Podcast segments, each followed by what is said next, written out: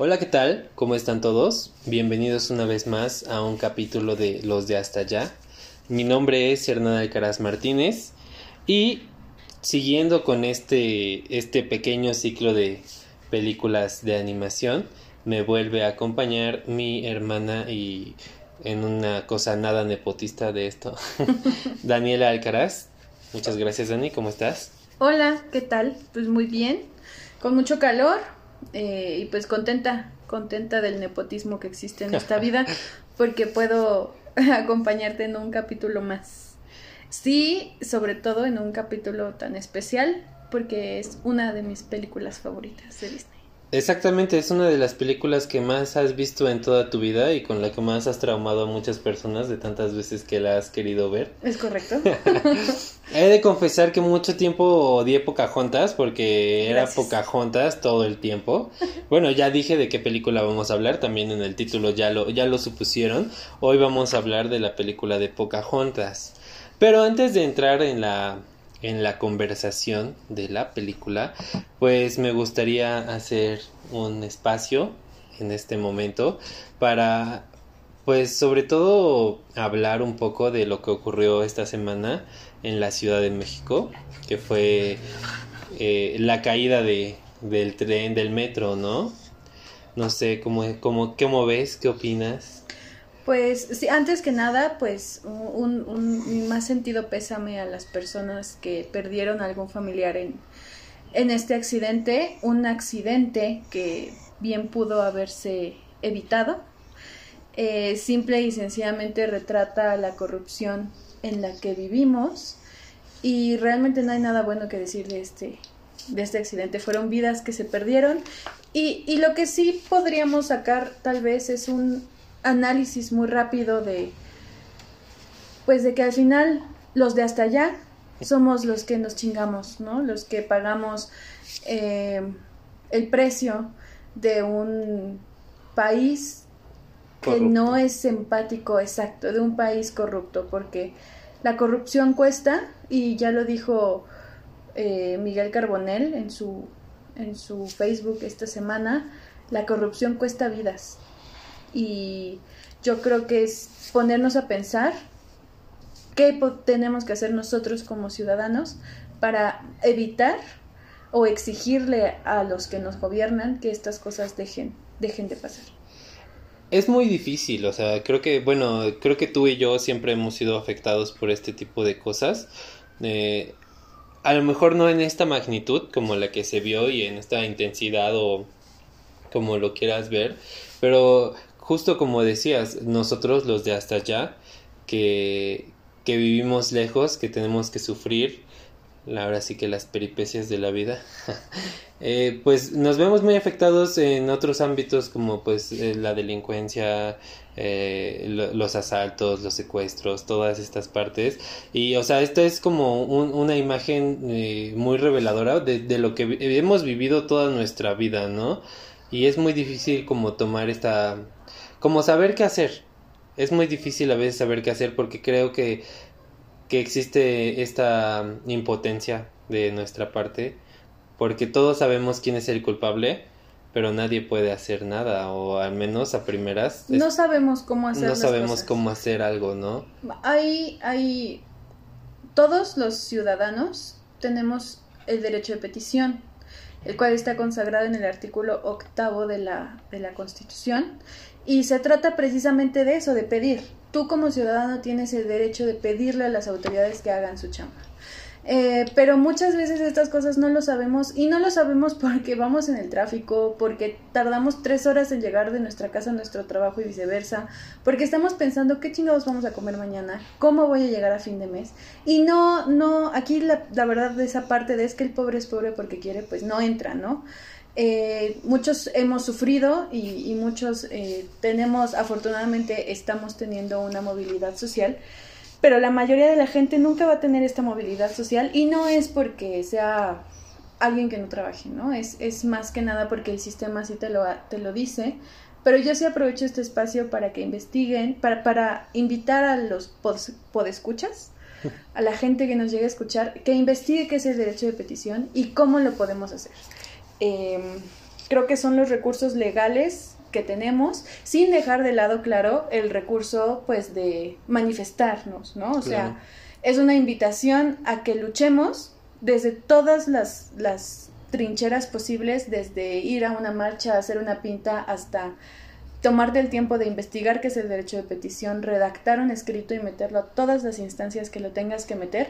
Y si tenemos que meter un escrito a la semana, pues lo metemos, porque como ciudadanos no podemos dejar, no podemos permitir que estas cosas sigan pasando y también tenemos que ser muy realistas, porque el voto no hace nada. Sí es cierto que tenemos una herramienta muy fuerte en las urnas, que ya el próximo mes eh, nos toca votar, hay elecciones intermedias, pero eh, no es suficiente. Tenemos que buscar más herramientas que sí existen para seguir luchando y no dejar que, que esto quede en, un, en algo que en 20 años se va a hacer un día festivo para el 3 de mayo por la desgracia de, la Estación de los Olivos. No dejemos que se quede solo en eso, hagamos que, que la conciencia, que toda esta rabia que sentimos nos haga organizarnos para exigir más cosas, porque sí se puede. Y justamente esta parte me gustaría como relacionarlo para ya darle un poco de, paso al tema del que vamos a hablar hoy. Eh, el cine ha reflejado este tipo de inconformidades en muchísimas, muchísimas películas. Nosotros ya hablamos de una de ellas eh, en uno de nuestros primeros podcasts, que fue Nuevo Orden. Y pues creo que esta situación es la clara prueba que cuando hay un hartazgo social, podemos ser capaces de lo que sea, ¿no? Y, y lo vimos, hubo, hubo rayones en el metro, hubo pintas en el metro esta semana y... las morras. y, y sobre todo creo que em, justo empaticé mucho con ese tema porque no vi a nadie quejándose de que rayaran el metro. Porque ah, ya sí vi. ¿Sí? sí vi a varios güeyes, pero la mayoría o se quedaban callados o no, no, no fue el mismo, el mismo rechazo. ánimo. O sea, el mismo rechazo que, por ejemplo, un 8 de marzo. Sí, claro.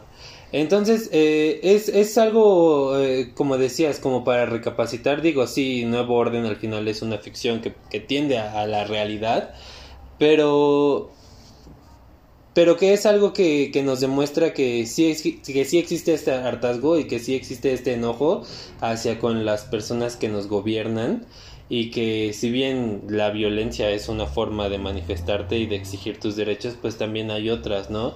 Y muchas veces hay que atacar el problema de raíz, ¿no? Eh, y uno, o sea, a lo mejor sí el problema es los malos gobiernos. Hay que cambiar al gobierno de nuestro país. Pero también, eh, si nos vamos más a la profundidad de todo este asunto, muchas veces estas diferencias eh, tienden a empezar por eh, esta segregación racial y discriminatoria que existe en nuestro país y en todo el mundo, la verdad que seguimos dándole más peso a los valores y a, los valores eh, económicos, a los bienes económicos que a los bienes humanos. Y al que dirán, ¿no? También. Al que dirán y sobre todo también que hacemos estas estas segregaciones o estas diferencias por algo tan básico como el color de piel, ¿no? Entonces, justo de algo así toca temas la película de la que vamos a hablar hoy, que justo creo que aprovechando la animación y que es una película para niños, creo que es una película con muchísimos mensajes, una película que sí puede cambiar, que cambia, que cambia vidas y que cambia la forma en la que podemos ver y que nos podría ayudar a dar el primer paso a ser personas diferentes y con eso construir un mundo diferente. ¿Ok? La película de la que estamos hablando, ya lo saben, lo volvemos a decir. Es Pocahontas. Pocahontas es una película de Walt Disney Pictures que usa la animación tradicional y que fue estrenada en el año de 1995. Con una banda sonora a cargo del maestro excelentísimo Alan Menken que también es el animado, bueno, es el, hace la música de muchas otras películas maravillosas como La Sirenita y algunas otras. bueno, la dirección está a cabo, está llevada a cabo por Mike Gabriel y Eric Goldberg, que son dos animadores. Realmente Eric Goldberg es la única película que ha dirigido y Mike Gabriel eh, creo que ha dirigido otras, pero han sido como muy de bajo presupuesto. Eh, Pocahontas para ambos ha sido como su hito. En el caso de Eric Goldberg, ha sido el, el animador de muchas películas de Disney y de muchos personajes muy importantes, entre ellos el genio de Aladdin. Y como decía Dani, uno de los pesos pesados en esta película es el compositor Alan Menken. Y es un, es un compositor, así como a lo mejor para nuestra generación lo es Hans Zimmer. Para esa generación eh, lo fue Alan Menken en el sentido ah, de animación, ¿no? Es muy galardonado, tiene ocho Óscares en su palmarés y muchos de ellos, bueno, esos Óscares son por la película de La Sirenita, La Bella y la Bestia, Aladdin y pues uno por Pocahontas. Pocahontas. Ganó el Óscar en Pocahontas por su canción Colores en el Viento. Y bien, si hay algo con lo que empezar para hablar de Pocahontas, es que Pocahontas está inspirada en una historia real. Pocahontas sí existió y sí existió John Smith. Pero quiero hablar un poquito de eso antes de que empecemos con la película. Eh, sobre todo en animación, pero es norma general en todo el cine, eh, o al menos en el cine que no es documental. El cine es una ficción. El cine es, es una una son historias que desdibujan la realidad para darnos un mensaje en la gran mayoría de los casos, ¿no? Entonces hay que entender que nunca es necesaria esta eh, fidelidad, histórica. ¿Por qué? Porque el cine ocupa muchos recursos para poder dar ese mensaje. En el caso de Pocahontas, pues sí tiene mil y un millón de errores históricos, pero creo que si nosotros nos ponemos a ver este tipo de, de comparaciones, perdemos de vista el mensaje principal de la película o los mensajes principales de la película, porque creo que esta película tiene muchísimos mensajes, ¿no? Eh, entre los cuales yo adelanto que es eh, la magia, el amor, la tolerancia, el respeto y sobre todo uno de los mensajes más importantes que a mí me marcó mucho ahora que volvimos a ver la película fue el hecho de eh, el cuestionarnos. El cuestionarnos todo sobre nosotros y sobre nuestra sociedad en la que vivimos y que va muy ad hoc con la situación que estamos pasando hoy en día. Pero antes de seguir con esto, cuéntanos de qué se trata Pocahontas. Ok, resumen express porque ya me comentaron que me clavo mucho eh, describiendo películas. Pocahontas se trata de, bueno, tiene dos historias. La historia, digamos, principal es la historia de amor entre Pocahontas y John Smith. Y la historia como detrás es, eh, pues, de unos nativos americanos que viven en, pues, en lo que era, creo que, Virginia. Bueno, mejor dicho, en lo que hoy es Virginia. Eh, y a esta tierra de nativos americanos que viven en paz y que tienen sus costumbres. Eh, es, la tribu de los Powhatan, que así se llama el jefe, pero sé que también la tribu se llama así. Em, eh, llegan a las costas de, esta, de esta tierra unos colonos ingleses, pues que vienen precisamente por, a buscar oro, ¿no? Es en, la época en donde Pizarro y Cortés descubrieron muchas, eh, pues descubrieron el nuevo mundo y era como el sueño de venir y hacerse ricos. Entonces chocan estas dos culturas y em, también Pocahontas conoce a John Smith. Entonces mientras los pueblos de cada uno de ellos están buscando iniciar una guerra, ellos empiezan a conocerse y se enamoran. Y hasta que las guerras no cesen, ellos no podrán estar juntos. De hecho, es una frase de la película que dice un personaje muy importante que es la abuela Sauce. Em, bueno, pues ya Pocahontas y John Smith están planeando ir a hablar con el papá de Pocahontas para que estas tensiones se, vayan y se besan.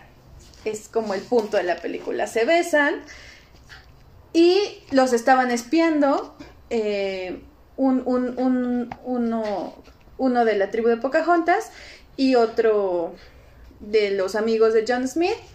Y cuando Kokum, que era el, de la tribu, el nativo que estaba del lado de Pocahontas, ve esta escena, Se enoja y quiere matar a John Smith.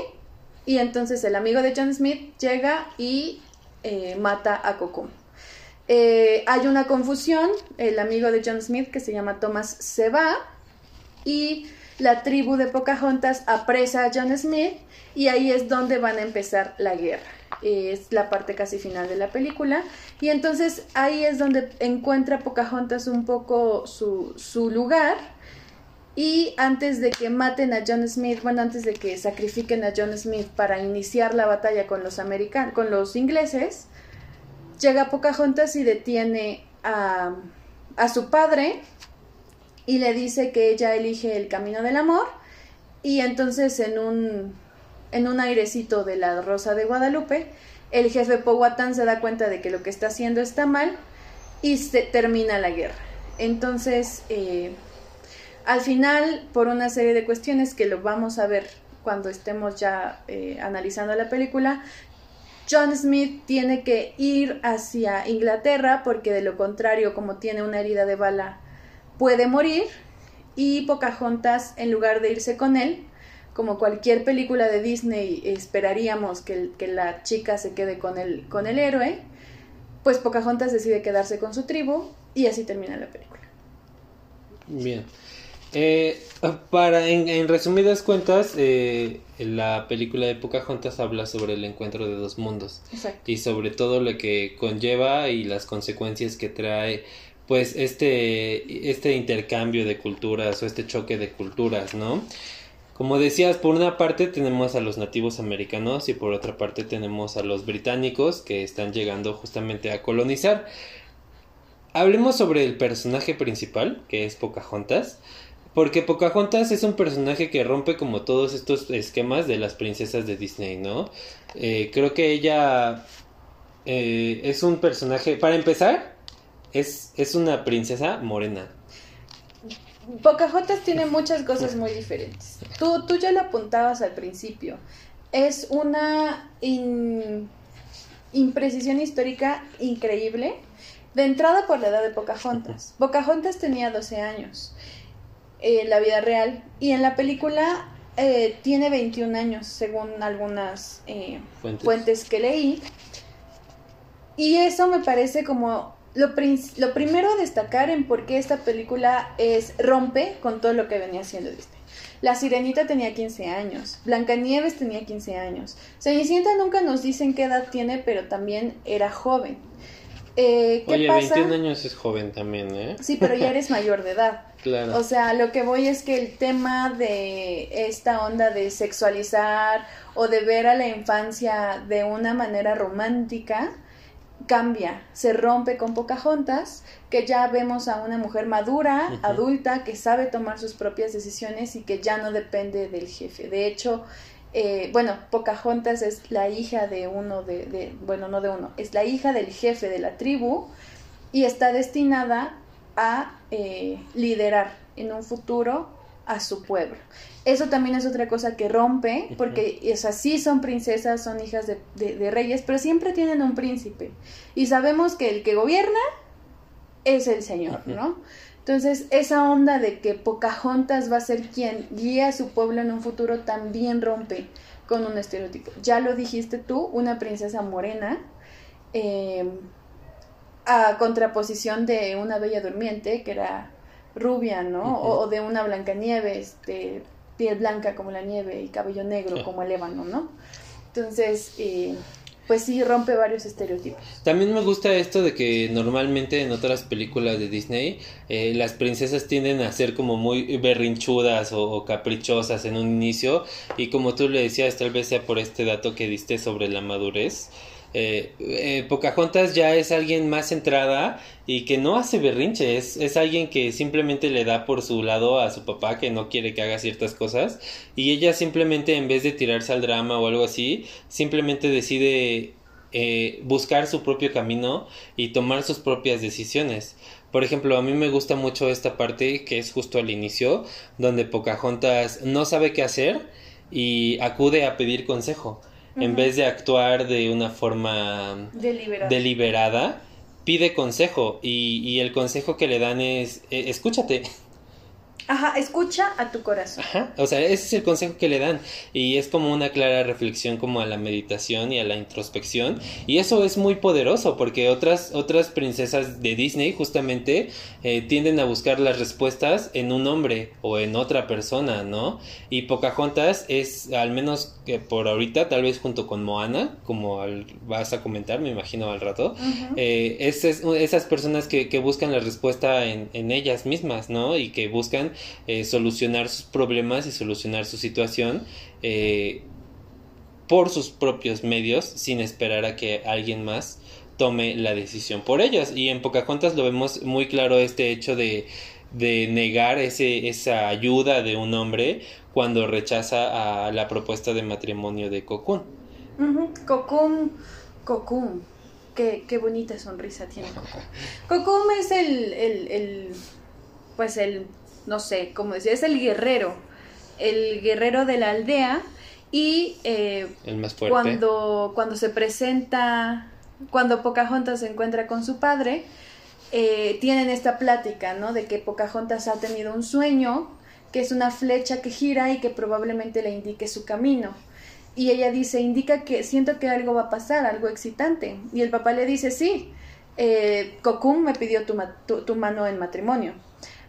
Y Pocahontas de, no lo rechaza de entrada, pero tampoco lo, acepta, ¿no? o sea, exacto, lo cuestiona, es como Cocum, pero Cocum es muy serio, ¿no? O sea, como diciéndole, pues a mí no me gusta, yo, yo quiero a alguien más, ¿no? Y, el, y el, el, papá le dice, sí, pero ve por tu estabilidad, Cocum te va a construir una casa y no te vas a tener que preocupar por eso. Pero Pocahontas no quería vivir una vida tranquila, Pocahontas quería descubrir qué hay más allá, ¿no? Y de hecho eh, es un preámbulo para la canción de del personaje, ¿no? De, de, encontrarse consigo mismo. A mí me gusta mucho que en esta parte, me recordó cuando iba en la prepa y estudiaba, este, me gusta mucho que justo en esta parte el papá le da como un mensaje, ¿no? Justo hablando de esta estabilidad, le dice, tú tienes que ser como el río, y el río es estable y es constante y aún así el río eh, termina desembocando en el mar dándole a entender que pues tiene que ver el bien mayor, ¿no? El bien mayor de eh, ella, de a lo mejor dejar para lo que para su papá son sus caprichos, y también pensando en el bien mayor de su tribu, ¿no? Eh, y justamente me gusta mucho cómo Pocahontas le da la vuelta a esta, a esta analogía que le da su papá. Y, justo con esta canción de, del río, ¿no? No sé cómo se llama esta canción. Este, pero me gusta mucho la forma y me, también me gusta un poco el trasfondo filosófico que hay detrás de esto, porque justamente hay en filosofía esta idea, no sé si sea idea, tesis, paradoja, no, paradoja no es, pero justamente de que el río nunca es el mismo río el río está en constante cambio. El río que tú viste o que tú pasas no es el mismo que tú vas a ver cuando regreses. Porque el río es un constante cambio. Siempre hay cambios en el río. Siempre, siempre, siempre. Y justamente creo que el río es todo lo contrario a lo mejor a la constancia.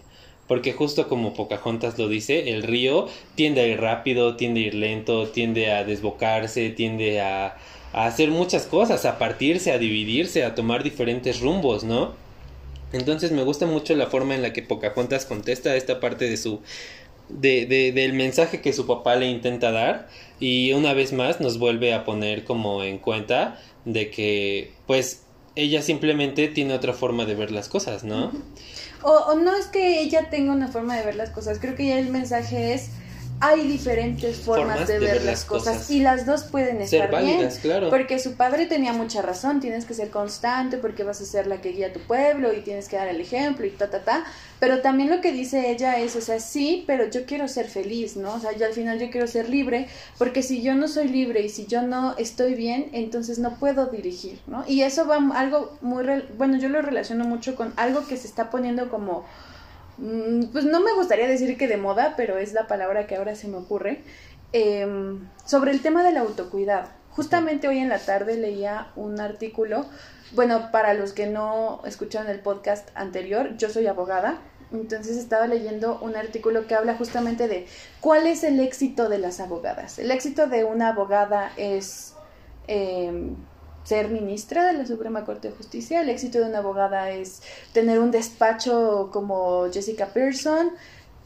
¿Cuál es el éxito de las abogadas? Y al final, el éxito de cualquier profesionista es lograr el equilibrio en tu vida. Entonces, no importa que tú trabajes 24 horas los 7 días a la semana durante los 365 días del año, si no tienes un equilibrio en tu mente, en tu vida personal, en tu vida familiar, porque son cosas distintas, y en tu trabajo, entonces por más reconocida que seas, no vas a ser exitosa. Y yo creo que es parte de lo que Pocahontas también te quiere dar, ¿no? Esta parte de, sí voy a ser la líder, pero para ser líder necesito estar tranquila conmigo misma. Entonces, si yo me encierro, no lo voy a hacer.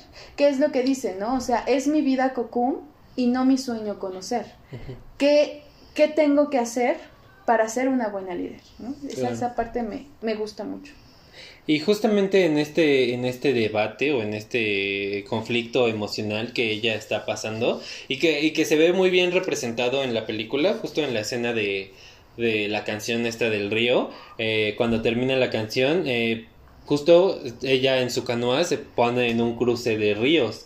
El cruce del lado izquierdo es el cruce como más seguro, un, caudal tranquilo, recto, y el otro lado es un río con muchas curvas, con muchas subidas y bajadas, que se ve que es más rápido, más feroz.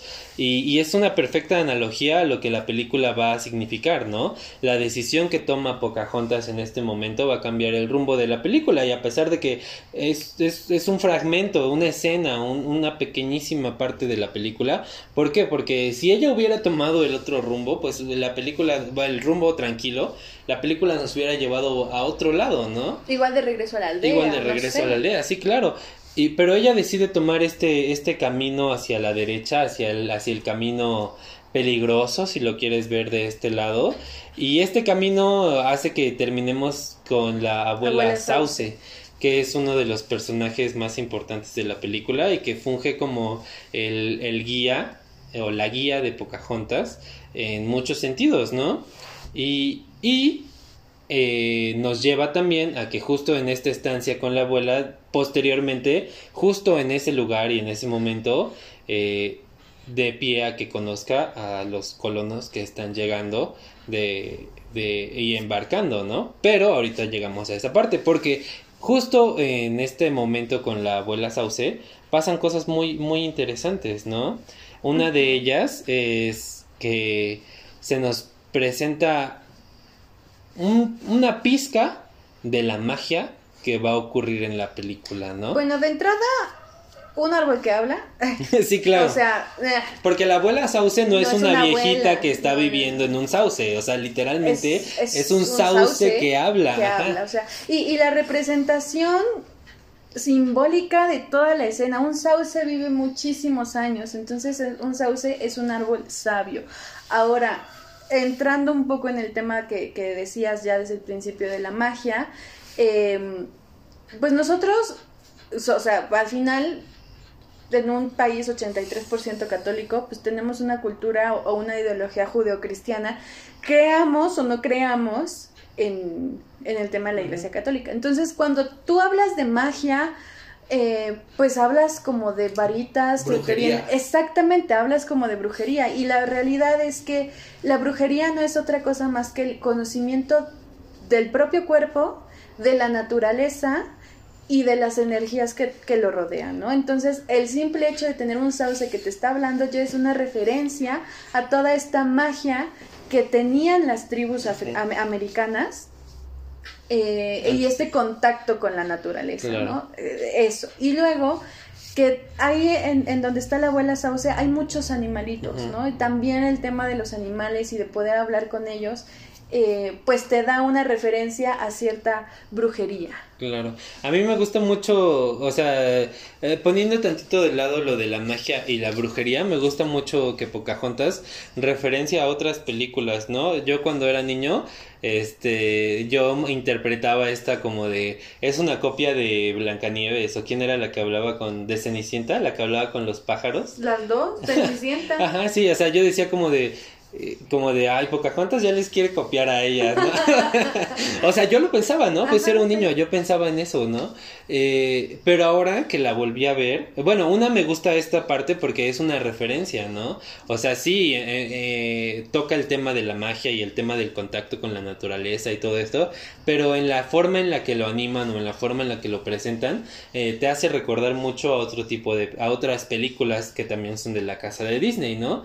Y también me gusta mucho que, eh, bueno, más adelante en Colores en el Viento y en algunos otros, otros cuadros, me recuerda mucho a, la, algunos encuadres o composiciones, siento que referencian mucho al Rey León. Eh, en alguna en algunos en algunos detalles. Bueno eso es un comentario muy aparte sobre que me gusta que se referencie a otras películas. Creo que siempre es es un gusto eh, descubrir esto. Pero volviendo al tema de la magia me gusta porque si bien toda esta escena nos, como tú dices, nos, nos, nos, eh, ¿cómo se podría decir? Nos eh, lleva. Nos lleva, nos, mm, nos, introduce. nos introduce a un ambiente mágico, como tú lo dices, un árbol que habla y, y los animales, sobre todo el contacto que, que Pocahontas tiene con sus animalitos o sus amiguitos animales, que es el mapache y el colibrí. Eh, los animadores y los directores deciden tomar eh, un elemento muy característico y que más adelante eh, vamos a, entender por qué para hacernos notar estos momentos de magia, ¿no? Cada director tiene una forma en la que expresa ciertos sentimientos. Hay un análisis, yo te lo comentaba ayer, hay un análisis en YouTube que nos habla de Harry Potter y el prisionero de Azkaban, sobre cómo Alfonso Cuarón con, los movimientos de cámara nos da a entender que el movimiento de cámara viene relacionado con la magia. Bien, pues aquí en Pocahontas los directores, los animadores nos dan a entender que la magia va a estar siempre muy, muy, muy referenciada o representada por el viento. Y bueno, el viento es algo que no podemos ver, ¿no? O sea, el viento no lo ves. Entonces, ¿cómo lo hacen presente? Bien, pues por las hojas y las virutitas de, de, de, tierra y de todo que levanta el viento. Entonces hay ciertos momentos donde se, donde se ve esta brisa con, con, con, polvo y con hojas y todo de colores. con elementos, ¿cómo se dice? Muy con símbolos. Ajá, sí, como con runas, ¿no? Exactamente, exactamente. Y, y, de colores, ¿no? Entonces, cuando veamos este, este viento, este, como tú decías, este viento de la Rosa de Guadalupe, podemos entender que está pasando, algo. mágico. Y es algo muy padre porque es algo que no entendemos cuando somos niños, o más bien no, no la captamos, pero lo entendemos. Y entonces está muy padre que puedan tomar, eh, que, que, puedan, que se puedan valer de ese elemento tan simple como el viento para hablarnos de una magia que existe en el mundo en el que está habitando Pocahontas. Exactamente. Este. Y bueno, aquí ya me voy a, a, destapar. Tiene un tiempo en que he estado estudiando magia, magia, magia real. Eh, como esta onda de la brujería y todo el tema de la Wicca y tal. Y al final, simple y sencillamente es como lo decía al principio, conectar con la naturaleza, conectar con lo que se llama algo como tu dios, dios o diosa interior. Y son energías. Entonces he, visto últimamente, estoy viendo un anime que se llama Jujutsu Kaisen. Véanlo, está muy bueno. Y es básicamente una escuela como de hechicería. Y me llamó mucho la atención cómo eh, representan a la magia a o sea, la representación de la magia en el cine es muy interesante porque al final cuando tú haces magia, lo que estás haciendo es canalizar tus energías hacia un lugar. Entonces, los rayos que salen de la varita de Harry Potter, em, los rayos que salen de Goku en, cuando se convierte en Super Saiyajin, todo eso simple y sencillamente es la la personificación de la energía. Y aunque en la vida real nunca vamos a ver un aro mágico que salga de tus manos, sí puedes llegar a sentir una energía cuando tú estás haciendo algo. Inclusive si, si hay alguien que nos está escuchando que es como muy religioso, puede llegar a sentir cierto calor cuando está orando con mucho fervor. Y eso es algo bien padre porque el cine lo refleja y aunque no sea una realidad tangible, aunque no sea una realidad material, Y aunque pocos lo quieran aceptar, la magia existe en cada uno de nuestros días y en cada uno de nosotros. Entonces el hecho de que lo metan en una película Para niños. para niños es el mensaje que, que te dicen, que la magia nunca se muere, ¿no? Entonces, a mí me gusta, por, e- por ese tipo de cosas es que Pocahontas es una de mis películas favoritas. Y, y justo este tema que se toca, eh, o más bien este momento en el que se toca la magia, porque es un momento donde Pocahontas se siente nublada, se siente confundida y busca respuestas. Y justo es el momento de esta frase, cuando la abuela Sauce le dice que busque en su corazón, es cuando se nos hace presente y, y suena, suena la canción de, de Pocahontas, bueno, la que, eh, la que canta la, la abuela Sauce, la de... La de "Ah, Cuecue Natura. Ajá, dice, abre el corazón y lo entenderás. Y, y justo suena esta canción, eh, llega este, este viento representando la magia y, y, y como por arte de magia, Pocahontas dice, eh, unas nubes extrañas se acercan, ¿no? Exacto. O sea, eh, los espíritus del viento le están diciendo a Pocahontas, hay unas nubes extrañas. Y Pocahontas pues no lo entiende. Entonces, su instinto es, pues voy a ver al cielo, ¿no? Pero como Claro. estaba con la abuela Sauce, no veía por las hojas y se sube A la copa de los a la árboles. copa de los árboles y lo que ve son unas nubes extrañas, que no es otra cosa Que que, las las velas. velas. del barco en donde viene llegando John Smith. Claro. Y ya, ya aquí empieza como este, este Choque. este choque de mundos. Porque, bueno, la realidad es que no me quiero centrar mucho en la parte de, de John Smith y los colones. A lo mejor eh, lo aborda, bueno, lo abordamos rápido al final porque creo que, que el análisis de esa parte es más un análisis político y social. Sí, sí. Eh, y, y ahorita me gusta mucho, me gustaría mucho más a- a- ahondar en el tema de Pocahontas y su relación con John Smith, porque creo que es, pues yo creo que es el mensaje central de la película y lo demás es mero golpe de estado. ¿Por qué? Porque bueno, en el primer contacto que, que bueno, eh, Pocahontas se acerca, espía un poco a, a los, a los colonos. Colonos. Y, y eventualmente por causas de, de- del destino, eh, pues John Smith comienza a explorar el mundo, incluso hay una canción. Otra De, hecho, antes de, de pasar a eso, también creo que es importante presentar Ajá. a John Smith. John Smith es, es, eh, es un papucho, es un, pues es un, un inglés es el estereotipo, el claro. estereotipo galán de inglés, pelo medianamente largo, güero, bueno, rubio, ojos azules, eh, mandíbula cuadrada, Mamado. mamado, aventurero, eh, Valiente. valiente, empático, compañero. todo, ese, ese, ese es el hombre perfecto, o sea, de verdad que las expectativas que me dio Disney fueron demasiado altas y creo que toda mi generación estará de acuerdo conmigo. Entonces, Y, y bueno, me gustaría añadir que sobre todo es un hombre que hasta donde él nos cuenta ya ha visto todo. Exacto, es un hombre experimentado de mundos. Cuando lo presentan al principio de la película, eh, le pregunta a su amigo que se llama Tomás, ¿crees que el nuevo mundo... ¿Cómo crees que será el nuevo mundo? Y dice, he visto cientos, de, nuevos mundos. ¿Qué podría ser diferente? Y boom, conoce a Pocahontas Sí, y eso es lo diferente. Sí, sí, sí. ajá. Pero, o sea, nos lo presenten como un hombre libre, aventurero, experimentado y cero ambicioso. O sea, la ambición de John Smith es la aventura. Podríamos eh, hacer un, un- bueno, ahí ya sería meterte mucho en la psicología del personaje, ¿no? Pero uh, me gustaría contrastar esto con que en algún momento dice que él no se siente en ningún lugar. Ajá. Porque puede que esta aparente mm, valentía y sentido de la aventura y todo esto no sea otra cosa que simplemente estar buscando un lugar al cual pertenecer. Podría ser. Pero ni tú ni yo somos psicólogos. No se trata de eso. Este, este capítulo. Sí, porque incluso, o sea, él, eh, él, como dices, no tiene esa ambición del oro como la tiene el gobernador Ratcliffe, que es el encargado de esa misión. Y como la tiene toda la tripulación, Exacto. realmente. O sea, John Smith sí rompe con el molde en este sentido. Y él lo que quiere es buscar la aventura, conocer y todo, ¿no? Y justo en este buscar la aventura es la forma en la que él encuentra a Pocahontas. Eh, primero, pues gracias a su mapache, ¿no? Ah, sí.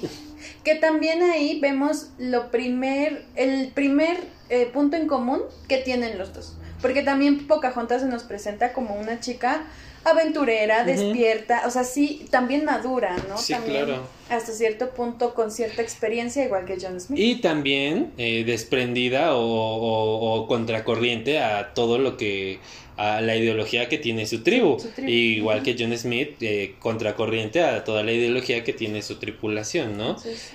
Y, y bueno, es ellos se conocen gracias a que a los dos les gustan los animalitos. Exacto. sí, Porque, o sí. sea, yo me quedé pensando y dije, la neta, si alguien está explorando un nuevo mundo y ve un animalito, es muy posible que lo mate, ¿no? O lo secuestre para estudiarlo. Sí, claro, y John Smith le da galletas. Exacto. Sí. Y Y, ya- y ahí, cuando ve que John Smith le da galletas y trata bien a Miko, es cuando dice, mmm, o sea, aparte de guapo, buena onda, ¿no? Como cuando Green tratan flag. bien a tu hijo y dices, ok, este me gusta. Bandera verde, sí. Y, y justo es en esta, en esta parte donde, donde la magia llega un poco más a su esplendor. Porque creo que cuando yo era niño, perdón por hacer tantas referencias al yo era niño, pero es que vi la película con otros ojos completamente. Este, pues obviamente se te viene esta parte de, pues si ellos son ameri- co- nativos americanos y hablan su idioma todo raro, y ellos son ingleses y hablan el inglés, ¿cómo es posible? Que se entiendan, ¿no? En sus dialectos. Y la película nos lo cuenta de una forma tan hermosa que es como de wow, o sea, qué impactante, ¿no? Porque lo ves y dices, ahora entiendo cómo se entienden, ¿no? Porque justo es este momento donde se conocen y, se ven cara a cara, el vis, vis a vis le llaman, este, y que John Smith le dice, Espera, espera, por favor. Que le pregunta que cómo se llama, ¿no? ¿Cómo te llamas? ¿O cuál es tu nombre? Y en ese momento vuelve a salir el viento, este viento rosa de Guadalupe del que ya les hablamos. Bueno, no, Pocahontas le contesta No. en su idioma nativo, algo así como de no sé qué naturat, como preguntándole, ¿qué me estás diciendo? Ajá. Y ahí todavía no hay viento. Ajá. Y entonces, justo cuando Pocahontas termina de decir su frase en su idioma nativo, empieza a moverse su cabello, o sea, vemos que entra el viento a escena, y John Smith le dice, no entiendes nada. Y ahí cambia la, la, la cámara, la cara de Pocahontas, y ya vemos las hojas y ya Ajá, vemos claro, estos sí. símbolos y esto, lo, lo que tú decías, ¿no? Esta magia que empieza a entrar en escena. Y justo es el poder de la magia del amor. Bueno, no, porque ni siquiera es magia del amor. Este poder de la magia de, de- del conocerse y de, del estar unidos en, en un vínculo más abrir allá de... Ajá, sí, tu exacto. corazón. O sea, más que un vínculo, más que nada es abre el corazón, ábrete, ábrete. Claro. No cierres tu mundo a lo que conoces. Intenta escuchar lo que te dicen y lo vas a entender, ¿no? Y ahí justo entra la frase de la abuela Sauce con la voz de la abuela Sauce en la cabeza de Pocahontas, ¿no? Que dice, abre el corazón y lo entenderás. Pocahontas cierra sus ojos como, como que algo, exacto, como meditando, como haciendo que sí de verdad abra su corazón. Y cuando vuelve a abrir los ojos, mágicamente, porque esa es la palabra, mágicamente, Se entiende. entiende a John Smith. Y le contesta, Pocahontas. Pocahontas. Y John Smith dice, ¿qué? y, y yo, y, y se ve, o porque incluso se ven los labios, ¿no? De Pocahontas dice, My name is Pocahontas. Pocahontas. Y Miko y Flick se quedan así con Ah, cara de, sí, ah, ajá. ¿qué pasa? ¿no? y a partir de ahí, Pocahontas habla inglés mágicamente. Sí. O, o a lo mejor no, a lo mejor cada quien habla su idioma se Pero entiende, se entienden, ¿no? Sí, bueno, claro. sí, claro. Eh, que también hay algo, cuando yo iba a la iglesia, es que me acordé de cuando ahorita que dijiste que la magia se manifiesta de muchas maneras, ¿no? O sea, eh, la iglesia católica tiene, tiene, pues es una, es una religión muy amplia y muy vasta y tiene muchas cosas, ¿no? Tiene rituales muy bonitos. Ajá, tiene rituales muy, muy, ¿cómo les llaman? Eh, cuando son muy viejitos, muy... Antiquísimos, Eh, antiguos, algo así.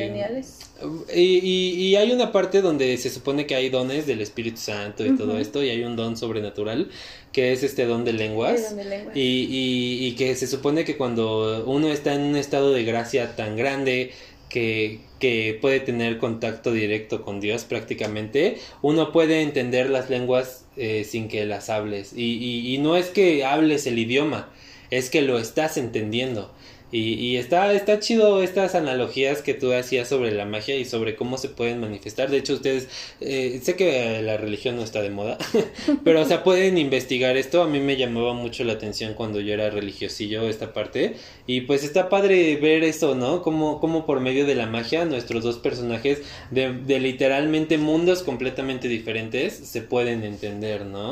Y es aquí donde empieza este, este, esta relación en la cual se conocen y se entienden y dejan sus diferencias de lado, ¿no? Porque John Smith ya no, bueno, sí, aún la ve como alguien salvaje y alguien indígena, eh, pero le da la, oportunidad de conocerla. Exacto, no la ve como alguien, no la ve con menosprecio, la ve con curiosidad, la ve con ganas de enseñarle lo que sabe y aprender, porque en una, en una escena siguiente se ve que están como hablando, ¿no? Porque eh, John Smith le pregunta, ¿y este río cómo se llama? Y ya le dice Pocahontas, ah, pues se llama Cuyocajana. Y, y, le dice, tienen nombres muy raros. Eso que nos dice que han estado hablando sobre lo que hay, ¿no? Porque él le ha estado preguntando. Y, y Pocahontas, pues también le dice, pues ustedes también, o sea, John Smith, ¿qué onda, no? Y ya, y ahí es donde empieza un mini conflicto que nos da preámbulo a una de las canciones más hermosas que tiene Disney, que es Colores en el Viento, ¿no? Entonces, eh, esta es cuando llega Miko y le quita su brújula a John Smith, que la brújula va a ser un, un, elemento importante más adelante, pero se la quita y, y, Miko pues se la lleva, ¿no? Y dice, ay, no te preocupes, no la romperá y la empieza a, a, a pegar con una piedra. Y el chiste es que el, el, el, S se la lleva, ¿no? Y, y John Smith le dice a Pocahontas, no te preocupes, me voy a comprar otra en Londres. Y ya Pocahontas le, le dice que sí, esa es su aldea. Uh -huh. Y le pregunta cómo es y empieza a decir que tienen edificios tan altos como árboles y que tienen carreteras tan largas como ríos y, y caminos y así, ¿no? Y entonces Pocahontas dice que le gustaría verlo por su espíritu uh -huh. aventurero y John le dice, pues lo verás porque lo vamos a construir aquí. Uh -huh. Y Pocahontas dice, ¿por qué lo van a construir? Uh -huh. O sea, ¿por qué vas a traer lo tuyo a lo que ya está, no? Y es donde empiezan a decir, pues, que han mejorado la vida de salvajes en todo el mundo. Y Pocahontas se ofende, porque uh -huh. dice, es que yo no soy una salvaje. Y mi pueblo tampoco. Y, y John intenta... Mmm, pues ya metió la pata, sí, ¿no? Ya. corregirlo. Intenta ¿no? tratar de salvar lo que acaba de decir pero pues cada, cada palabra que dice la riega más, sí, ¿no? Porque, un clásico de los hombres. Exactamente, ¿no? Porque dice, es que eh, salvaje es una palabra para alguien que no está civilizado. Y Pocahontas pues se enoja más, uh -huh. o sea, me estás diciendo que no soy civilizada. Y ahí es donde entra el, el, el preámbulo, ¿no? Porque dice, con incivilizado quiero decir... Y Pocahontas termina su, su frase, quieres diferente decir a diferente a ti y empieza la canción. La canción es una pieza hermosa, tanto en letra como en, en música, y nos habla básicamente de que no somos diferentes. Aquí, a, a, antes de seguir, hay un recurso que se usa, eh, que también me gusta mucho, que lo vemos también en El Rey León, cuando en El Rey León hay una escena cuando canta Simba, Nala y Sasu. Sasu uh -huh. Ajá, y, y, que en el poderoso rey seré. Y justo, o sea, justo cuando empieza, eh, no sé, el cielo era azul y se pone morado y, uh -huh. y las hojas se ponen, no sé, eran verdes, son amarillas, ¿no? Y este es, o, o, una vez más, en El Rey León, eh, pero esta no es tanto de magia, sino como que denota la imaginación de los niños, ¿no? Porque son dos niños cantando. Y aquí en Colores en el Viento pasa lo mismo, pero a lo mejor no es la imaginación. Bueno, no no es la imaginación, es la magia que está pasando, porque también empezamos a ver que los colores empiezan a variar, que las, que las composiciones empiezan a ser diferentes, y a, o a lo mejor sí, el, el, el, pretexto es, pues es una película animada, ¿no? Claro. Tiene que, tienes que brillar, ¿no? Pero si lo vemos desde este ámbito, pues también, otra vez más, la magia se hace presente en todo su esplendor en esta canción. Claro, y además, o sea, sí, sí tiene muchas partes, porque por ejemplo, hay una parte que dice que si, hace, si escuchaste aullar los lobos a la luna azul y te pasan unos árboles haciendo la silueta de un lobo aullando, ¿no? Ya tienes el cielo atrás y el lobo y tal. Y, y luego dice, oh, has visto a un lince sonreír y la cámara se hace, se hace hacia atrás y si tú lo ves, es la cara de un lince y las estrellas sonríen. O sea, la película te va contando lo que dice la canción. Y es parte, o sea, esta parte está como muy visual y está muy padre. Está padre porque, bueno, hay una regla en cine que dice que la imagen debe de complementar lo que estás diciendo. O sea, no se vale que, que, si, que si tu protagonista o tu narrador está diciendo manzana roja, le pongas una manzana roja, ¿no? Eh, eh, eso está, o sea, no es como una ley, pero sí es como muy quisquilloso en esa parte, ¿no? Pero aquí en Pocahontas eh, no estás eh, siendo redundante con las imágenes, al contrario, estás complementando de una forma mágica lo que está diciendo la letra de la canción. No estás poniendo un lince sonriendo, estás poniendo la imagen de un lince sonriendo, pero que se hace con otros elementos de la naturaleza que te dice, o sea, que, que terminan de cerrar la idea todo está conectado, todos somos lo mismo. Una parte que me conmueve mucho de esta, de esta canción es la del oso. O sea, está, o sea, a mí me pone muy sentimental esta mm. parte, sobre todo porque, pues, a mí en algún punto de mi vida sí me gustaría ser vegano y, dejar de comer carne. Eh, pero esta parte donde eh, John Smith le apunta al oso para matarlo y Pocahontas le baja el rifle y le dice como de, si sigues los pasos del extraño, eh, te vas algo a nuevo, algo nuevo vas a encontrarás, ¿no? Y, y, siguen al oso y pues descubren que pues el oso no es malo, es el oso es una mamá oso que tiene a sus, a sus ositos, ¿no? Y entonces esa es, es esta parte donde la película sí te hace ver las cosas de forma diferente y sí te hace reflexionar eh, sobre todo lo que nos rodea, ¿no? Y, y me gusta mucho esta parte porque sí aborda el tema del capitalismo salvaje eh, de una forma muy sutil y muy elegante, porque le dice a John Smith que él solo ve a la tierra como tierra y, y, nada más como una materia prima, ¿no? Cuando detrás de todo, pues hay muchísimas cosas, sí, claro. Básicamente. Sí, claro. Y también toca uno de los puntos más importantes que hasta el día de hoy sigue viviendo Estados Unidos y también el mundo, que en Estados Unidos se ve más, que es el tema del racismo. Ahí en todos lados. Sí, pero eh, como que en Estados Unidos lo han potencializado mucho. Aquí tú le dices a la gente que es racista y te va a decir que no. Aunque seamos los más racistas del mundo entre nosotros somos más racistas que Estados Unidos. Pero bueno, ese es otro Pero bueno, sí es muy comercial el racismo en Estados Unidos. Ajá. Entonces, esta cuando de la, la última parte de la canción que a mí la verdad es que a veces sí me rompe eh, cuando, cuando, de las veces que la canto, que dice que no, ¿cómo, ¿cómo dice la letra exactamente? Algo de que sea blanca o morena nuestra piel. Tenemos que unirnos con el calor de las con el calor de las montañas y colores en el viento descubrir. O sea, no importa si eres morena o si eres rubio, no importa de dónde vienes, lo que importa es en dónde estás. Y no, no importa cómo eres, sobre cómo eres, ¿no? Ajá, bueno, o sea, sí, por eso, importa en dónde estás, en dónde vives, que vives en la tierra y todos coexistimos aquí, desde la roca hasta el ser humano. Claro, y, está muy padre, o sea, la, la, realidad es que esta película es muy impactante y yo considero que es una de las películas más infravaloradas de todas, al menos de Disney Princesas, creo que es de las más infravaloradas y tiene un mensaje fuertísimo hacia muchos lados, o sea... Es que es muy chistoso porque es de las más infravaloradas. es que es de las más infravaloradas porque... ¿Quién crees que se va a querer identificar con Pocahontas? A mí me costó mucho trabajo lograr identificarme con ella, precisamente porque no querían, o sea, la, la gente no quería Pocahontas porque no era la Bella Durmiente. Claro. De hecho, eh, y esto no sé si alguien lo va a escuchar, pero a mí, o sea, la pareja que tengo, bueno, tú lo conoces, es, es güerito. Y muchas veces le dijeron a él así como de, ay, es que eres John Smith y Pocahontas, pero se lo decían de una forma despectiva, ¿no? Y al principio sí sentí feo y hoy digo, sí, claro, soy John Smith con Pocahontas, porque me encanta la relación que ellos tienen, aunque al final no se queden juntos, pero, pero no sé, o ¿Será sea... esto una figuración de tu relación en el futuro? Y... Ay, cállate. Bien, vámonos rápido porque se nos está acabando el tiempo. Creo que lo, lo, lo que queríamos hablar ya lo tocamos, o sea, este tipo de mensajes. Y bueno, me gustaría hablar ya para ir cerrando de dos temas. Uno, sobre el final. O sea, creo que tenemos que ahondar sobre el final. Y es como esta parte donde una vez que ellos descubren que están profundamente enamorados y que tienen un vínculo y una conexión, descubren que tristemente su amor es imposible, ¿no? En, en las circunstancias y en las, en las formas en, los, en la que lo están viviendo, su amor es imposible.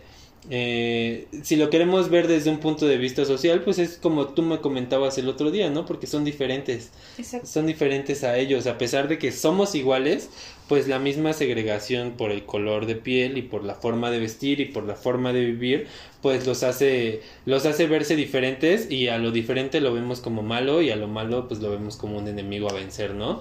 Entonces, pues justamente en esta lucha por su amor capturan a John Smith, eh, lo amenazan de muerte y en este intento de salvarlo por sus compañeros y de robar oro de su, de su jefe, eh, pues eh, emprenden esta, esta marcha para ir a rescatarlo e ir a enfrentarse con la tribu de los Powhatan.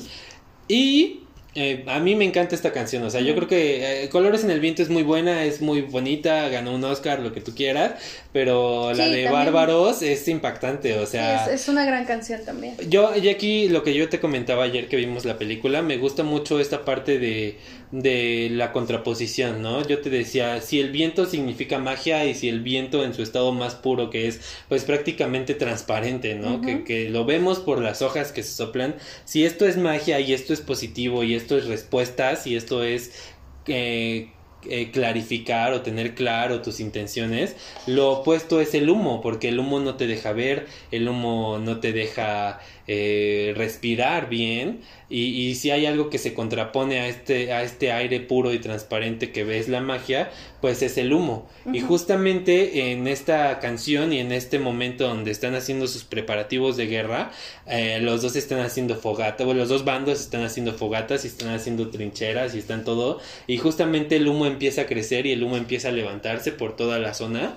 Y justo cuando están cara a cara, vemos una nube gigante encima de cada bando que choca, que choca, dando a entender que en este momento no hay ni magia ni. ni, ni... Hay conflicto. Ajá, sí. De hecho, cuando chocan sale un trueno, ¿no? Ajá. Que es como la, la culminación de que algo muy malo va a pasar si se enfrentan. Sí, claro. Y bueno, o sea, me gusta mucho esta parte y esta reflexión porque una vez más nos dice que, es, que este viento y que estas hojas de color no son una coincidencia o un detalle estético de la película, sino que sí tienen un trasfondo mágico y un trasfondo muy poderoso, ¿no? Y esta escena se resuelve pues de una forma muy impactante que es la de Pocahontas eh, poniéndose enfrente de un desconocido para su tribu y arriesgando su vida para salvarlo, ¿no? Exactamente. An- antes de pasar a eso, eh, también esta película nos regala una de las escenas más románticas que vas a ver Pasa en tu o pasa. vida. Cuando John Smith está eh, prisionero, Pocahontas va a verlo y, y Pocahontas pues está muy triste porque por su culpa van a matar a John, ¿no? Y ella le dice... Por em, su culpa, entre comillas. Sí, bueno, ella, ella siente que Ah, es su sí, culpa, claro. ¿no? Eh, ella le dice, de no, si no te hubiera conocido, esto no, no, no hubiera pasado. Y John Smith le dice con toda la seguridad del mundo, Pocahontas, mírame, prefiero morir mañana que vivir 100 años sin haberte conocido.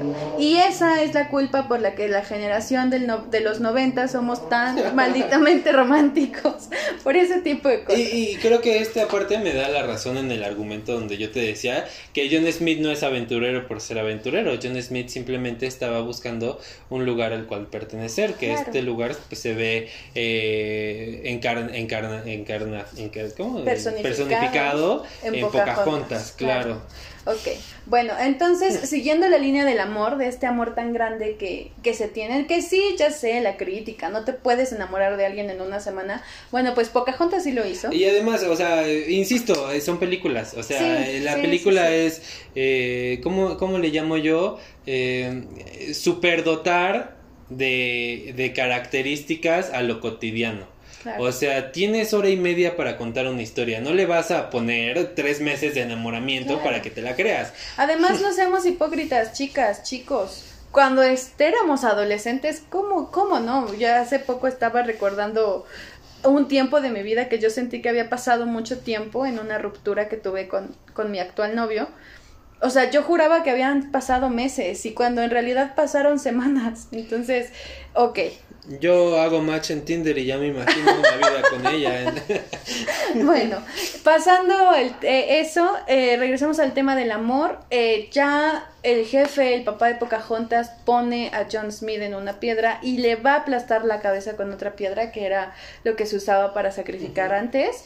Y Pocahontas llega gritando no y se pone enfrente, encima de John Smith y le dice abiertamente si, si vas a matarlo, tendrás que matarme también.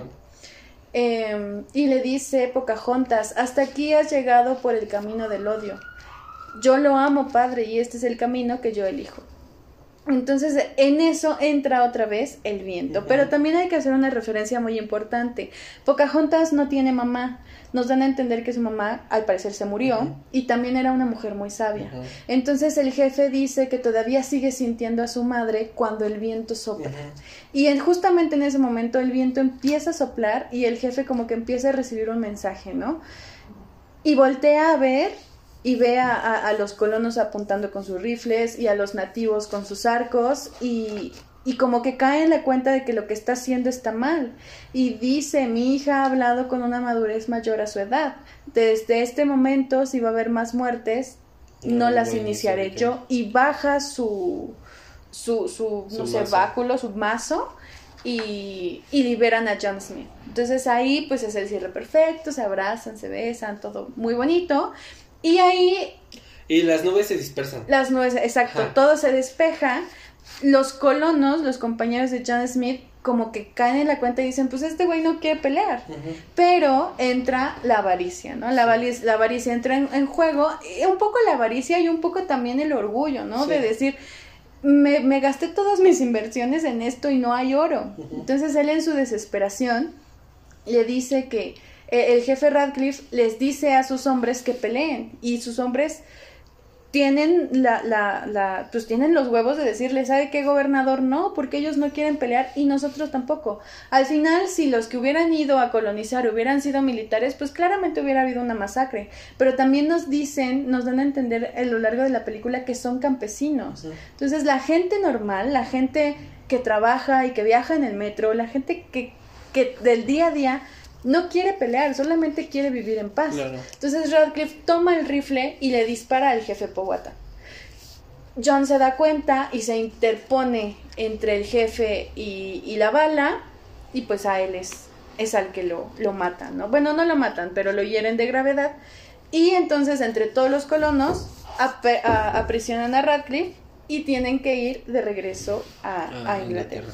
Y entonces, pues como no tienen, la, la tribu de los Powhatan no, no conocen armas de fuego y por lo tanto no tienen medicina que cure ese tipo de heridas, pues invariablemente John Smith tiene que regresar a Inglaterra, de lo contrario se muere. Y viene una de las escenas más tristes, pero más poderosas también de Disney, que es la despedida entre Pocahontas y John Smith. Primero llega la tribu como con una ofrenda y les lleva maíz, les lleva comida para que aguanten su viaje. Ah, bueno, primero me gustaría, perdón que te interrumpa, eh, hay una parte cuando se están conociendo y John Smith le dice que su expedición es porque están buscando oro. oro. Y Pocahontas le dice, ¿qué es oro? Y John Smith le dice... Es amarillo, viene de la tierra y es muy valioso. Y entonces Pocahontas saca de su bolsita ah, una mazorca de maíz porque pues es amarilla, viene de, la, tierra, y es muy, valiosa. Entonces es esta, eh, me gusta esta mm, comparación que le dan que el alimento es más importante que el oro, ¿no? E inclusive el, el, mapache toma la moneda de oro que le da John Smith y se la intenta comer y la le dice ah", y la tira, ¿no? Entonces me gusta mucho esta parte porque también si vemos esta esta analogía al final, pues sí se van llenos de esa cosa amarilla que viene de la tierra y, que, es muy valiosa. Sí, o sea, y también el mensaje, ¿no? No importa que no tengas una mansión, mientras tengas agua caliente, mientras tengas que comer y tengas a tu familia, creo que es un mensaje que todos tendríamos que entender, eh, pues desde siempre, ¿no? Pero más, más en estos tiempos.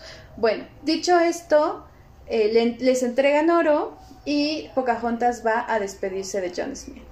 Entonces John en esta despedida le dice, em, ven conmigo. Y Pocahontas voltea a ver a su padre y el padre le dice, haz lo que tú quieras, o sea, es tu vida, tú decides. Y Pocahontas con todo el dolor de su corazón y lágrimas en los ojos le dice que se va a quedar. Y entonces John le dice, pues entonces me quedo contigo. Y Pocahontas sabe que eso no puede ser porque si John se queda se va a morir. Entonces Pocahontas le dice que no, que se vaya.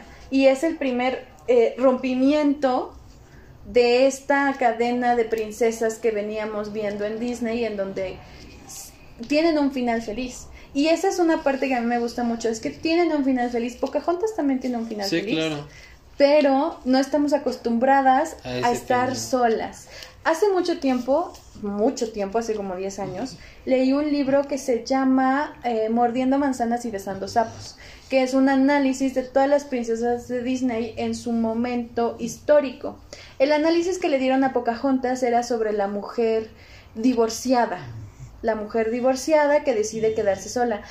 En ese momento me pareció bueno, pero ahora, años después, yo creo que no es la mujer divorciada. Pocahontas es la mujer que decide Estar sola. quedarse sola.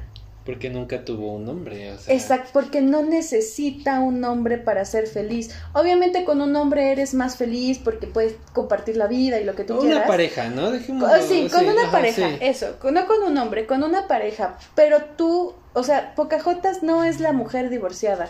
Pocahontas es la mujer independiente. Y yo creo que, o sea, no sé qué tanto, yo creo que tendríamos que hacer un estudio que sería bastante interesante, pero pues no se puede ¿Qué tanto influyó eso en la generación actual? ¿Cuántas mujeres existen? En general, ¿cuánta gente existe que prefiere estar sola que tener una relación tóxica. Claro, sí. ¿no? Entonces. Que es algo que se está poniendo mucho en tendencia, ¿no? O sea, el aprender a valorar nuestra propia compañía, porque mucho tiempo estuvo ese tabú de que teníamos que estar acompañados, claro, ¿no? Que... Y que si tenías 25 y no estabas casada, eras una solterona, una dejada y, y toda esta parte, ¿no?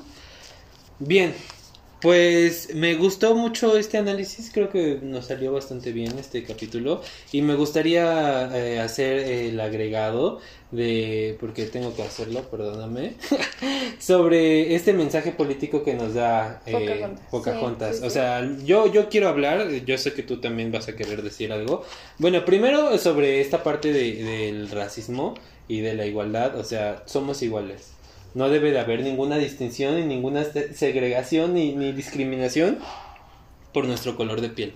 Y tú lo dijiste, o sea, a ti te han hecho comentarios, a mí me han hecho comentarios, somos morenos, nuestra familia es morena, y, en, y e, inclusive en Menos nuestra... mi abuelo.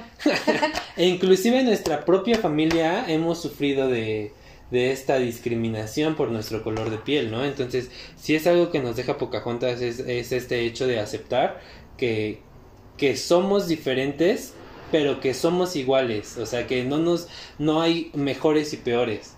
Que sí, nuestras diferencias pues nos hacen nos hacen únicos y especiales, pero que no hay motivo de hacer una división por nuestro por nuestro físico, ¿no? Creo que ese es un, uno de los principales mensajes que a mí me encanta de esta película porque sí, o sea, cuando yo era niño, otra vez, perdón, mm. pero sí, o sea, es muy difícil para uno como niño, eh, sobre todo cuando te, te, han hecho burla o te han hecho este tipo de comentarios, eh, identificarte con alguien moreno. Porque hasta te choca, o sea, hasta te choca ver morenos porque te recuerda ese odio y, eh, o sea, es muy feo, ¿no? Pero a la larga entiendes que estos personajes y principalmente Pocahontas admirablemente crea este empoderamiento con, con, estas personas como nosotros, que somos de una, de una tez diferente a la que estamos acostumbrados a ver en, en, medios masivos, ¿no? Y entonces yo le doy muchas gracias a Pocahontas porque visibiliza que nosotros también somos parte de este mundo y lo hace de una manera hermosa y de una manera perfecta, ¿no?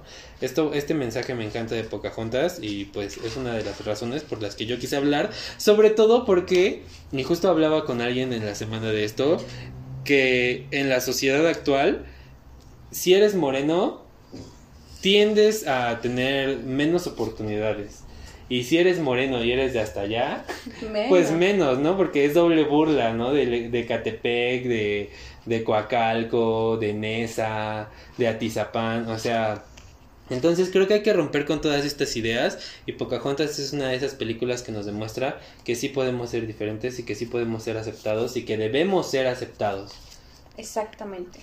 Sí, Pocahontas es, tiene una crítica política muy interesante, eh, de, pero nosotros lo estamos viendo desde un punto de vista, pues, mexicano, ¿no? Básicamente latino, porque hay un análisis muy, muy interesante en, en YouTube. Si pueden, véanlo. Es, es un análisis que hace eh, Lindsay Ellis, así se llama su, su canal, Lindsay Ellis. Y el video se llama Pocahontas fue un error y aquí el por qué. Y ella, eh, ella habla de Pocahontas desde un sentido de vista político, pero no tuvo tanto impacto en, en Estados Unidos por un tema que había en los 90 con, el, eh, con los nativos americanos. Vayan a verlo, esa crítica realmente está bastante interesante. El error en Pocahontas fue eh, retratar la cultura nativa americana después de una década en donde estaba demasiado retratada. O sea, ya estaban como hartos, pero también habla de que pues esta película, a pesar de que tiene varios errores para ella, para mí no, para mí es perfecta, pero para ella tiene muchos errores, habla como de que ayudó a la concientización de los eh, americanos de su privilegio de ser americano. Vayan a verlo, está realmente interesante. Pero regresando a lo que dice Hernán, pues, pues sí, em, vivimos el racismo. Y yo creo que más que ahora lamentarnos y decir, ay, pobres de nosotros que vivimos racismo, pues es como reivindicar esta parte, ¿no? Que fue justamente lo que intentó hacer Disney con, con Pocahontas, reivindicar el color de piel, reivindicar a los nativos americanos. Eh, y darle la vuelta. Como Pocahontas lo hizo con el río y con su padre, nosotros tenemos que darle la vuelta a las situaciones que tenemos. Y yo te lo digo, no nada más es que seas moreno y que seas de hasta allá, es que cómo te vistes, es cómo hablas, es, son muchas cosas las que nos limitan, pero si nosotros pasamos esa barrera, em, eh, vamos a encontrar, como, como John Smith con el osito, vamos a encontrar una maravilla de personas que, que están allá, ¿no? Bien, pues... ¿Vamos por tamales? Vamos por tamales. y sobre todo el mensaje más importante de Pocahontas, eh, sublévense contra sus patrones. Bueno. Bueno, pues muchas gracias. Eh, nos ganó la campana. Nos vemos la próxima semana con... Eh, vamos a hablar del jorobado de Notre Dame y pues los esperamos. Muchísimas gracias. Gracias. Hasta luego.